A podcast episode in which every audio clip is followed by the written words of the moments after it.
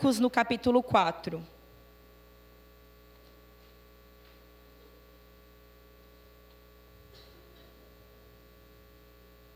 Marcos 4. Só um momentinho. A gente vai estar lendo a partir do versículo 1, amém?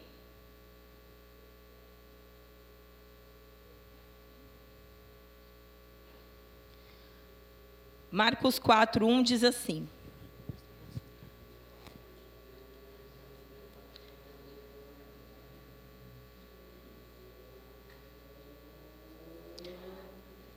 Voltou Jesus a ensinar à beira-mar, e reuniu-se numerosa multidão a ele, de modo que entrou num barco, onde se assentou, afastando-se da praia.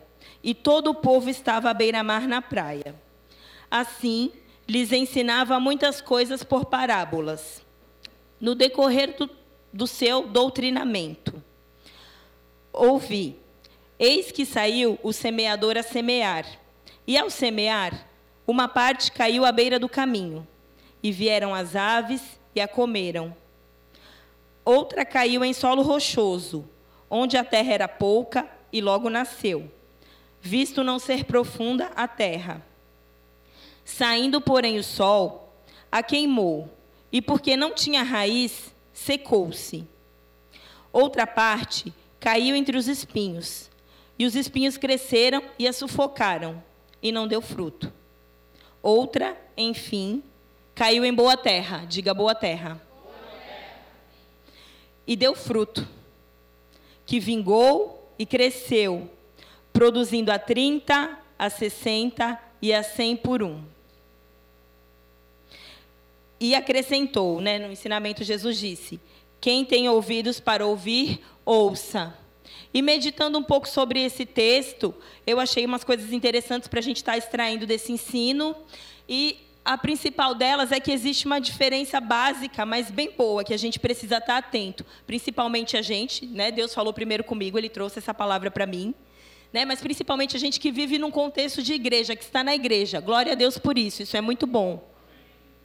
Mas existe uma diferença básica que é assim, entre você ouvir e você escutar. Né? E a gente deu um Google aqui para a gente falar a diferença para vocês. Deixa eu só achar aqui. Ouvir e escutar.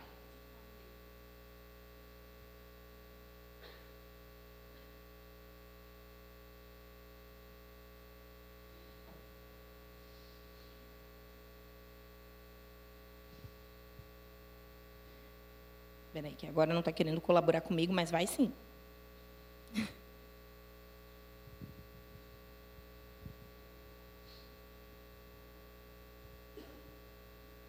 Deus, achei. Aqui, ouvir. Ouvir é um processo mecânico referente ao sentido da audição. É além da sua vontade, a não ser que tape os ouvidos. Por exemplo, eu estou falando aqui e vocês estão me ouvindo porque vocês estão nesse ambiente. Né? Não tem como fugir muito disso, a não ser que vocês fiquem. Mas escutar é diferente. A definição de escutar é essa aqui. É uma ação que depende da sua vontade em prestar atenção, tentar entender o que está sendo dito, refletir e depois de assimilar o conteúdo, você concorda ou não. E eu desejo para nós nessa noite, eu creio que também é o desejo de Deus, que a gente escute a palavra. Vamos seguir aqui. Essa parábola ela fala sobre solos onde caiu a semente.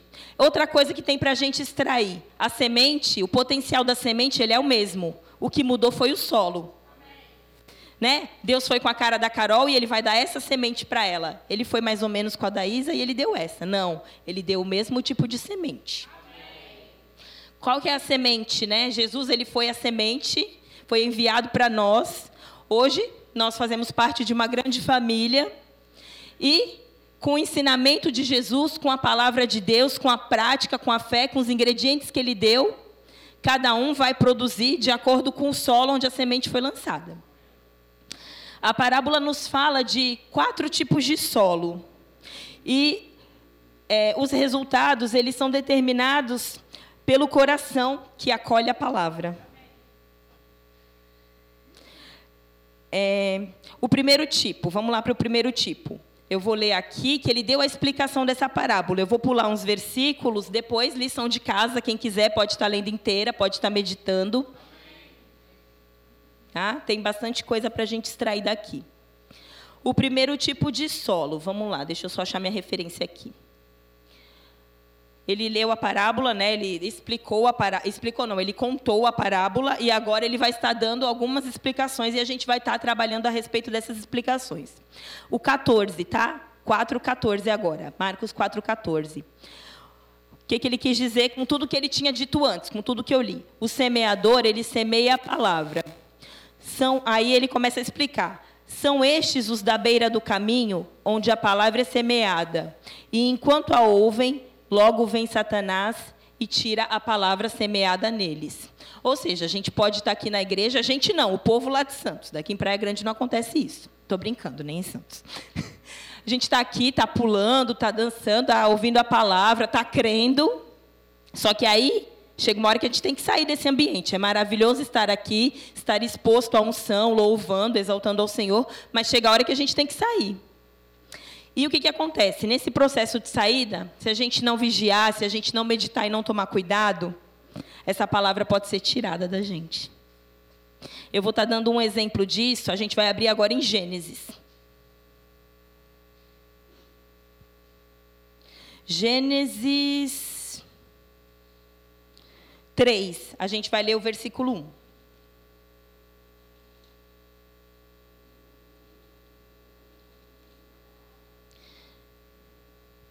Gênesis 3:1. Mas a serpente, mais sagaz que todos os animais selváticos que o Senhor Deus tinha feito, disse à mulher: É assim que Deus disse: Não comereis de toda árvore do jardim? Aí no 2: Respondeu-lhe a mulher: Do fruto das árvores do jardim podemos comer.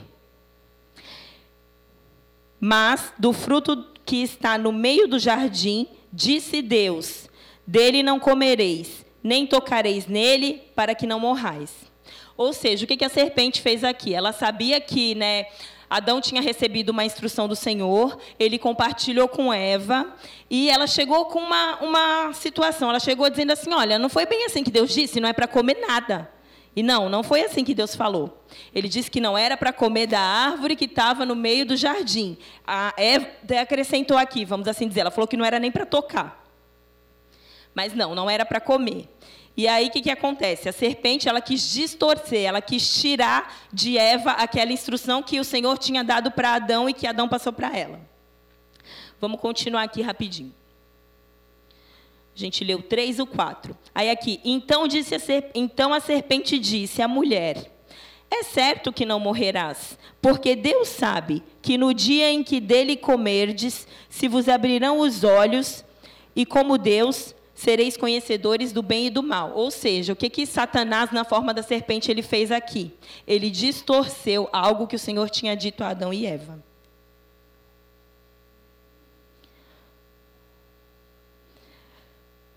Esse é um exemplo da semente que caiu à beira do caminho. Se Eva tivesse dito, não, ele não foi assim, não, não vou mexer nessa árvore, o futuro teria sido outro. Mas não é nessa parte que eu quero entrar. Quero entrar nessa questão da, da parábola né, de cada solo e de cada tipo de fruto que a gente vai ver pela Bíblia que pode ser produzido. E também para a gente estar tá pensando a respeito disso na nossa própria vida. Eu estou vindo para a igreja, estou me expondo à palavra, me expondo à unção. Que tipo de solo que eu tenho sido para essa palavra? A palavra a gente sabe que ela não tem defeito, ela é incorruptível. Aí a questão de tratar o solo é conosco. Vamos para o segundo tipo agora. O segundo tipo, solo rochoso. Recebe a palavra com alegria. Mas não tem o que? Raiz. E tudo aquilo que não tem raiz, eu posso chegar e eu posso arrancar facilmente. Eu não preciso colocar força para tirar essa palavra. Eu posso chegar e falar: "Não, mas não tem nada a ver. Não, mas a gente vai, vamos para o culto e depois do culto a gente faz aquilo lá, ninguém está vendo. Estou no meu quarto. Deus é bom, ele me perdoa. Ele sabe que eu ainda tenho essas fraquezas. Vamos lá, solo rochoso. E o exemplo de solo rochoso que eu achei A gente vai estar lendo em João 11.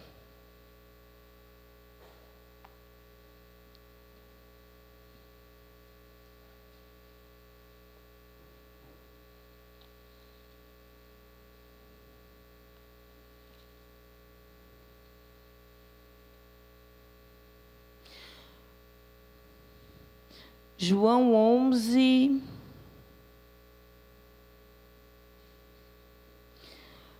A gente vai ler a partir do versículo 21.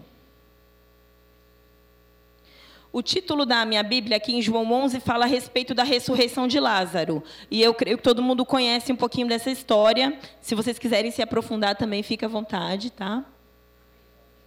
Exatamente, muito bom, lição de casa. no 21. Né, está falando a respeito da ressurreição de Lázaro e aqui tem uma frase de, né, uma fala de Marta para Jesus. Disse pois Marta a Jesus: Senhor, se estiveras aqui, não teria morrido meu irmão. Mas também sei, ela disse que sabia, vamos prestar atenção nos detalhes. Mas também sei que mesmo agora, ela já sabia que o irmão estava morto, e ela está dizendo aqui nesse versículo que ela sabia que mesmo depois do irmão morto. Vamos lá. Mas também sei que mesmo agora, tudo quanto pedirdes a Deus, Deus tu concederá. Declarou-lhe Jesus: Teu irmão há de ressurgir. Aí ela responde no 24: Eu sei, replicou Marta, que há de ressurgir, ressurgir na ressurreição, no último dia. Aí no 25, Jesus responde: Disse-lhe Jesus: Eu sou a ressurreição e a vida. Quem crê em mim, ainda que morra, viverá. E todo o que vive e crê em mim não morrerá. Eternamente crês isto? Aí Marta responde: Sim, Senhor, respondeu ela. Eu tenho crido que tu és o Cristo, o Filho de Deus que devia vir ao mundo. Ou seja, ela teve um diálogo com Jesus, né? Jesus veio após saber da morte de Lázaro, né? Ele levou quatro dias. Eu não vou dizer que ele demorou, porque ele não demora, ele é pontual, ele chega no momento exato. E isso serve para a nossa vida também. Ai, Senhor, está demorando. Parece demorado, mas vamos ficar com essa questão. Só parece. A gente né, é uma geração que quer tudo rápido. Eu gosto das coisas muito rápidas. Às vezes eu me policio porque eu falo rápido, porque eu quero fazer rápido, porque eu penso rápido. Mas não. Tudo a seu tempo. O tempo de Deus é perfeito, é maravilhoso. E fica a lição de casa, Eclesiastes 3. Vamos continuar aqui, que a gente está falando ainda sobre o segundo solo.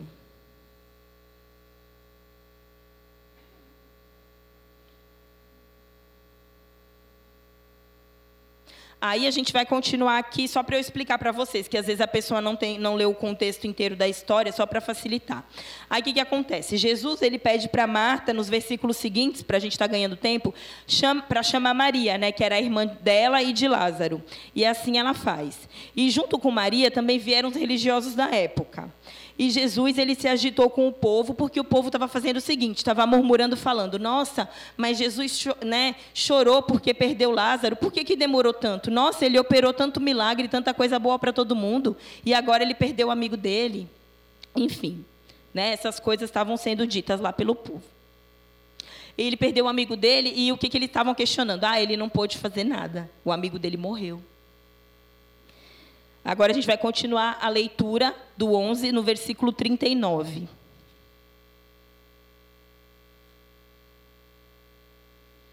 Então ordenou Jesus, né? Diante desses questionamentos que Jesus estava ouvindo, o povo, né? E a situação de ele ter perdido um amigo, é, o que, que ele fez? Ele ordenou aqui no 39. Então ordenou Jesus: tirai a pedra.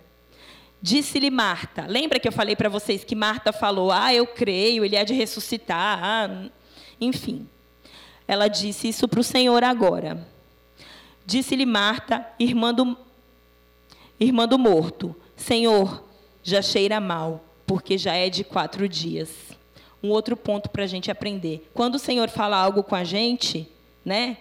Comigo, com vocês, não acho que não acontece. A gente começa a contar considerar o tempo. Ai, Senhor, você prometeu. Senhor, você disse. Senhor, até quando? E a nossa força, ela vai se esvaindo quando a gente age dessa forma. E não é para ser assim. Quando o Senhor fala algo para a gente, por exemplo, Carol, você vai fazer tal coisa em tal tempo. E eu estou, nossa, querendo aquilo, vamos dizer assim. Que, que a gente tem que fazer? Um conselho para mim e para a sua vida. Considera quem falou. Não olhe o tempo. Toda vez que você se sentir tentado a pensar a respeito do tempo que está passando, que está acontecendo para o seu vizinho e para você ainda não, você pensa em quem prometeu. E aí você vai começar a olhar aquela circunstância de uma outra maneira. Se Deus falou, ponto final. Pode dar um monte de volta na história, pode ter vírgula, pode ter reticência, pode ter etc. Mas quando ele disse algo a você, vai acontecer. Simples assim.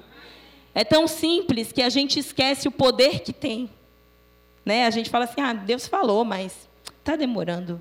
Deus falou e eu me alegro porque se Ele disse vai acontecer. Ele é bom, Ele me ama e está cuidando de mim. Esse é o, o, o, desejo, a intenção que, que eu creio que Deus tem quando Ele traz uma palavra a respeito do nosso futuro. Ele quer nos encontrar motivados a viver aquilo. Não sei porque que eu estou falando isso, mas amém. Vamos continuar aqui. A gente está no 39, era só para saber se vocês estão acompanhando. Agora a gente vai para o 40. Respondeu-lhe Jesus: Não te disse eu, se creres, verás a glória de Deus? Tem até uma interrogação na minha Bíblia e na sua. Essa interrogação também fica para a gente a respeito das coisas que estamos pensando, que estamos desejando, que estamos pensando se está demorando, se vai acontecer ou não. E aí o 41 diz: Tiraram então a pedra, e Jesus, levantando os olhos para o céu, disse: Pai, graças te dou porque me ouviste. Aliás, eu sabia que sempre me ouves mas assim falei por causa da multidão presente, para que creiam que tu me enviaste. Outra coisa que eu aprendo aqui. Nós, como filhos de Deus, né, nós temos um relacionamento e devemos ter um relacionamento íntimo com o Senhor, mas sabe de uma coisa que me chama a atenção? As pessoas estão olhando para nós. Ah, Carol diz que é crente. Carol diz que vai à igreja. Mas e a conduta da Carol? As pessoas estão olhando se eu sou uma árvore que dou fruto e que tipo de fruto eu dou.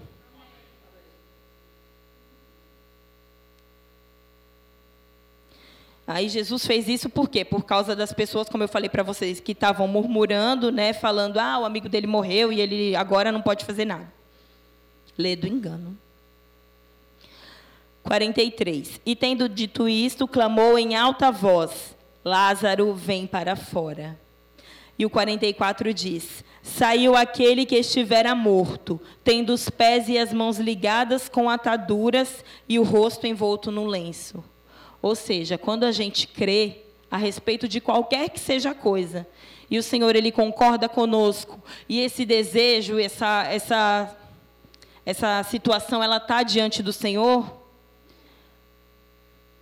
pode estar tá aparentemente morto e sepultado há quatro dias vai acontecer. Deus é poderoso para trazer para fora. O poder de Deus é poderoso para modificar qualquer tipo de ambiente, para extrair algo bom de qualquer situação. Ah, você não sabe lá na minha casa. Ah, você não sabe a respeito das coisas que eu estou enfrentando. Eu não sei, não, mas Deus sabe. E eu digo algo: Ele é poderoso. Aqui, o segundo solo, solo rochoso. Eu peguei esse exemplo de Marta, porque em um momento ela creu, só que, naturalmente falando, pensa comigo, ela havia perdido um irmão. E ela sabia que Jesus poderia fazer algo se chegasse e encontrasse Lázaro doente. Quantas curas é, é, é, eles não ouviram falar que Jesus operou? Quantos milagres? Só que a circunstância bateu de uma maneira diferente. Quando Jesus chegou, ele já estava morto. E ele não tinha acabado de morrer. Ele havia morrido há quatro dias. Então, pensa comigo, né? Vamos nos colocar no lugar dela um pouquinho nesse sentido. Será que quando bate uma circunstância parecida na nossa vida, a gente fica como Marta ou a gente fica animado, igual a gente estava aqui pulando e dançando? Nada contra pular e dançar. É lícito, é maravilhoso. Mas relacionamento com o Senhor, comunhão, intimidade com a palavra é indispensável. Porque quando isso passar, esse momento, o que é que vai ficar para nós quando estiver lá no quarto, quando estiver no trabalho, na faculdade, na escola, no meio da circunstância? É a palavra. A gente vai agora para o terceiro tipo de solo. O terceiro tipo de solo, na minha Bíblia, está dizendo assim: entre espinhos. O que, que espinhos fazem? Eles machucam, eles sufocam a palavra e a palavra fica infrutífera. A palavra não é infrutífera, mas circunstâncias podem torná-la infrutífera, podem deixar ela por um momento abafada, encolhida, escondida. E essa não é a vontade de Deus. A palavra, ela é eficaz o suficiente para produzir os frutos que nós esperamos. Mas o que eu quero que vocês entendam nessa noite é que a condição do solo é que faz toda a diferença. Por isso eu li a parábola, por isso eu estou mostrando a vocês e a mim mesma na Bíblia exemplos de solo onde essa palavra caiu e o fruto que ela teve. O que ela pôde produzir quando ela encontrou esse solo. Amém? O terceiro solo, vamos lá. É uma história que eu gosto bastante. Meu marido sabe disso, é e às vezes, em alguns momentos da nossa vida, só eu que me identifico com ele. Ninguém nunca se identificou, não. Mas vamos lá para o nosso coleguinha aqui. Vamos para João, no versículo 20. Alguém que andou com Jesus, que viu todos os milagres, que possivelmente comeu do pão e do peixe da multiplicação, mas que as circunstâncias fizeram com que ele duvidasse.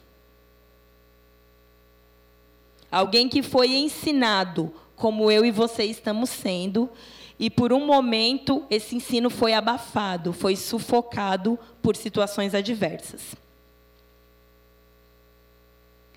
É, João 20.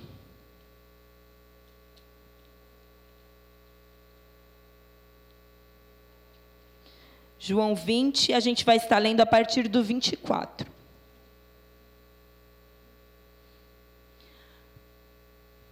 A minha Bíblia tem título e o título da minha Bíblia diz assim: A incredulidade de Tomé. E às vezes eu fico, meu Deus, não, Carol, você é crente, não é incrédula, é crente, você crê. A partir do momento que eu e você nascemos de novo, tudo funciona através de fé, tudo funciona é, através de crer. É um processo que não parou e não vai parar. É contínuo. Eu não preciso crer para ter esse celular pago. Eu tenho que crer para tudo, até para respirar. Vamos ler aqui sobre o Tomé. 24. Ora, Tomé, um dos doze. Tomé estava, vamos colocar nos dias de hoje. Tomé estava na igreja. Tomé ia para o culto de domingo. Tomé tomava ceia. Tomé pulava e dançava no louvor. Só estou trazendo para os dias de hoje. Ora, Tomé, um dos doze. Quando eu li isso aqui, um dos doze. Porque poderia dizer assim: ah, ele ouviu falar da fama de Jesus. Ah, ele recebeu um dos milagres que, que Jesus fez. Ah, ele viu um milagre. Mas não, ele era um dos doze. Ora, Tomé, um dos doze, chamado Dídimo, não estava com eles quando veio Jesus. Olha o erro da gente não vir para o culto as coisas acontecem. Nossa, mas foi assim mesmo? Não foi essa bênção toda que estão falando? Tivesse aqui, irmão. 25. Disseram-lhe então os outros discípulos: Vimos o Senhor. Mas ele respondeu, e é dura essa resposta dele: Se eu não vir nas suas mãos o sinal dos cravos, e ali não puser o dedo, e não puser a mão no seu lado, de modo algum acreditarei. Duro esse discurso, né? O que, que eu quero dizer para vocês, só dando uma pausa aqui? Ele era um dos doze. E ele não deixou de ser por causa desse episódio. Mas esse episódio está registrado aqui, eu creio que é justamente por isso para quando algo bater na minha e na sua vida, a gente pensar em desistir, em desanimar, a gente se lembrar. Incrédulo não, crente.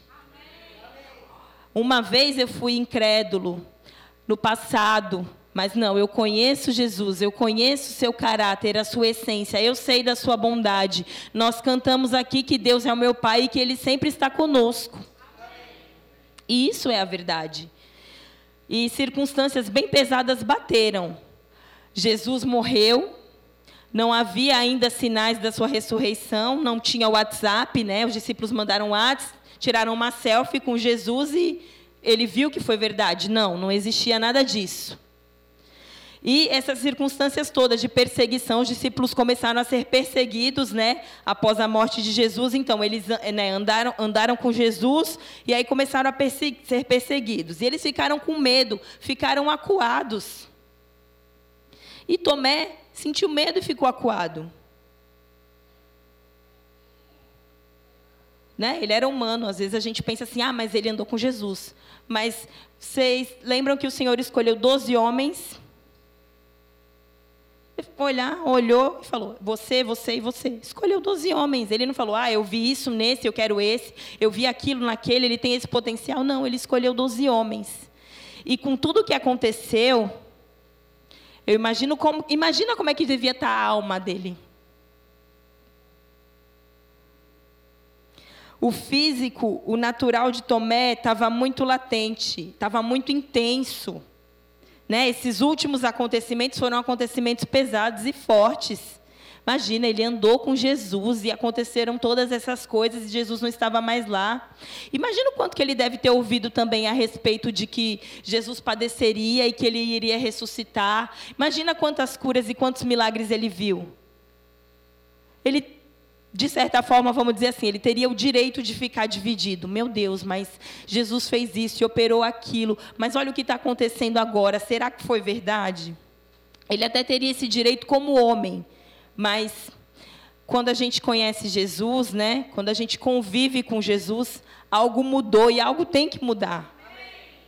Nós não somos mais naturais, somos seres espirituais. E um outro exemplo também a respeito da palavra que foi sufocada, eu só vou citar esse, está lá em Lucas, no 24. Aí o versículo é do 13 ao 32. Os discípulos no caminho de Emaús. Quantas vezes a gente também já ouviu falar sobre eles? Ai, você não está sabendo, aconteceu tal coisa na cidade, olha, Jesus, né? Foi morto. A gente achava que ele era o que há de vir, mas agora ele morreu e não ressuscitou, e está todo mundo falando sobre isso, e não sei o quê, não sei o que lá, vocês estão entendendo? E os discípulos, eles ouviram a fama de Jesus, possivelmente eles viram algum milagre, e eles estavam comentando sobre o assunto com o próprio Jesus. E eles não perceberam isso. E tem um versículo que chama a minha atenção, que diz assim: é, porventura não lhes ardia o coração enquanto ele falava? E às vezes assim, o Senhor ele traz uma palavra a respeito do nosso futuro e nos arde o coração. Só que quando a gente sai por essa porta fora, tudo parece ao contrário daquilo que Deus falou aqui. E a minha sugestão para mim e para você nessa noite é ficar com a palavra que arde no nosso coração. Porque essa palavra que arde no nosso coração, ela vai se cumprir. O Senhor diz que assim como desce a chuva e a neve, e para lá elas não tornam sem produzir o seu fruto, assim é a palavra ao nosso respeito, a palavra que ele diz. A palavra na minha e na sua vida, ela vai se cumprir independente de tempo, independente de situação favorável, independente de situação econômica, independente de ter nascido na família A ou B, tudo o que Deus falou ao meu e ao seu respeito vai acontecer. E agora tem um quarto tipo de solo, né? Só para a gente não ficar nessa parte dos que não deram muito certo.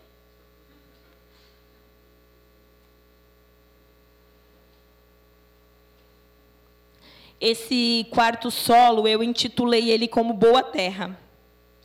Vamos ler lá o que uma boa terra produz? Vamos voltar lá para Marcos 4 rapidinho.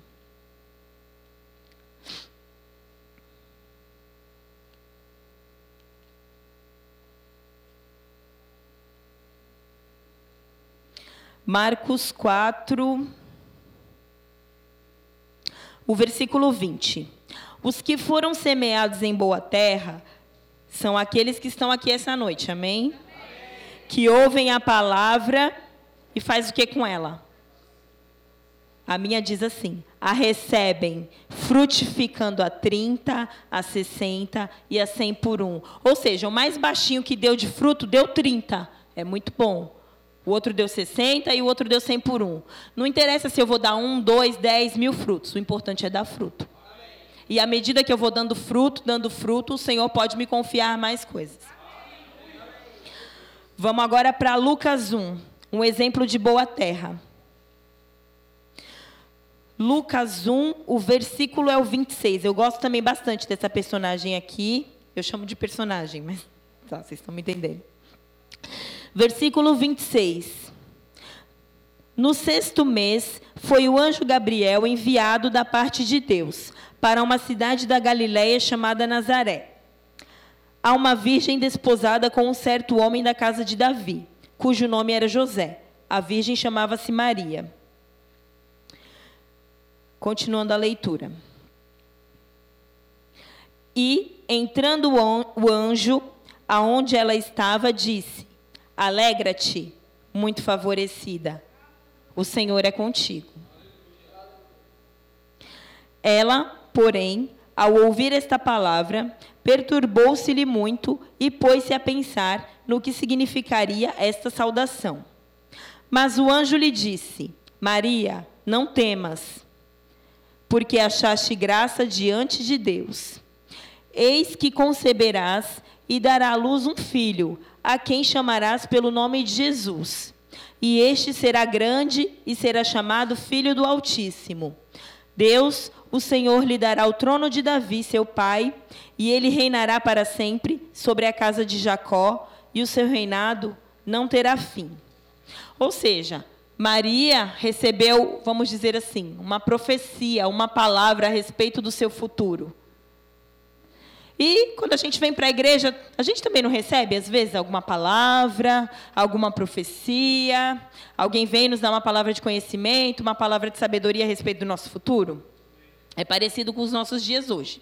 Só que aí Maria teria duas opções, como eu e você temos também, duas opções. Ah, não, que negócio é esse de muito favorecida? Legal que Deus me considera nesse nível, mas eu tenho um plano para a minha vida. Eu vou seguir o meu propósito. Eu vou andar segundo o meu script.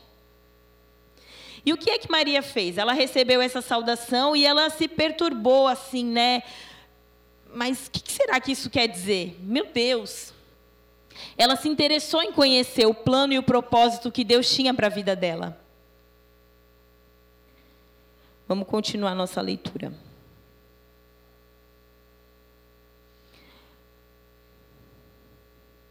34. Então disse Maria ao anjo: Como será isto? Pois não tenho relação com homem algum. Respondeu-lhe o anjo: Descerá sobre ti o Espírito Santo, e o poder do Altíssimo te envolverá com a sua sombra. Por isso também o ente santo que há de nascer será chamado Filho de Deus. Como será esse negócio? Maria ficou pensando, e eu imagino ela pensando: como será esse negócio?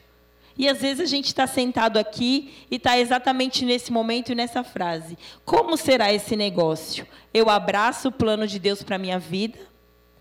Ou eu vou dar uma passeadinha lá fora para ver como é que são as coisas? Ou eu vou seguir aquilo que eu pensei para a minha vida? E eu vou abrir um parêntese bem pessoal para vocês. Antes de conhecer Jesus, eu tinha um plano para a minha vida, eu tinha um futuro traçado. Não riam, por favor. Era um futuro que não era bom, graças a Deus o Senhor mudou minha sorte. Mas eu falava para todo mundo com uns 9, 10 anos.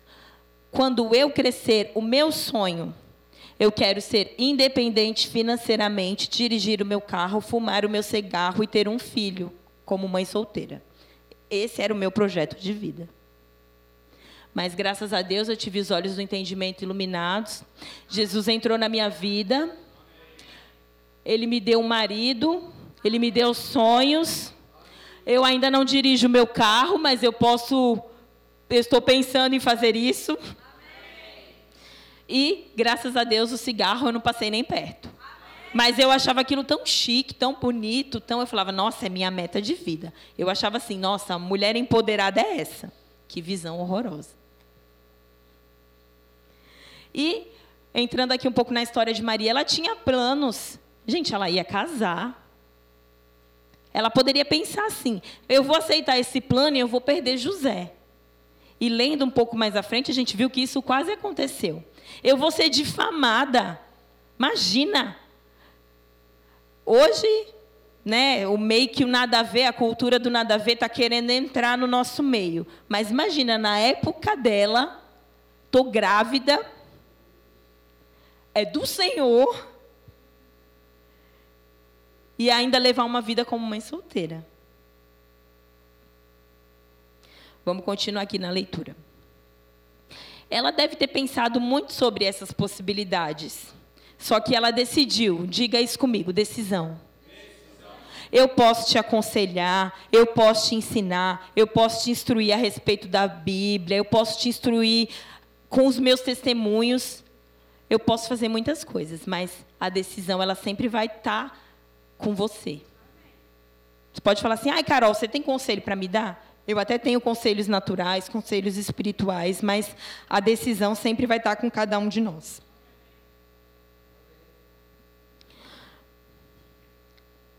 Deixa eu só achar minha referência aqui. Ela né, se perturbou com essa saudação e ela pensou como será esse negócio. O anjo expôs para ela como seria esse negócio. E no versículo 37, né, a gente lê muito o 37, para Deus nada é impossível e glória a Deus por isso, não existe impossível para Deus. Independente da minha e da sua situação, eu não sei sobre qual montanha você tem que transpor, eu não sei qual que é o seu impossível, mas saiba que Deus é especialista em remover impossíveis. E vem o versículo 38, né? A gente gosta do 37, mas o 38 me chamou a atenção. 38 é Maria dizendo: Então disse Maria: Aqui está a serva do Senhor, que se cumpra em mim conforme a tua palavra. E o anjo se ausentou dela. Cumpra-se em mim. Quantos estão dispostos aqui nessa noite? Não é para dizer para mim, nem para ficar bonito, né, vocês repetindo, mas é para dizer para o Senhor: cumpra-se em mim. Ah, eu tenho essa proposta aqui, Pai. Mas você sabe que a proposta de Deus sempre vai ser melhor? Então, que se cumpra na minha e na sua vida a proposta de Deus, o propósito de Deus, a ideia de Deus, porque Ele é muito mais inteligente do que nós, Ele é muito mais sabido. E se nós queremos ser felizes, Ele quer nos ver mais felizes ainda. Ele está mais interessado na nossa felicidade do que até mesmo nós. Como eu falei para vocês, a felicidade para mim era aquilo, a independência para mim era aquilo. E o que, que o Senhor fez na minha vida? Infinitamente mais.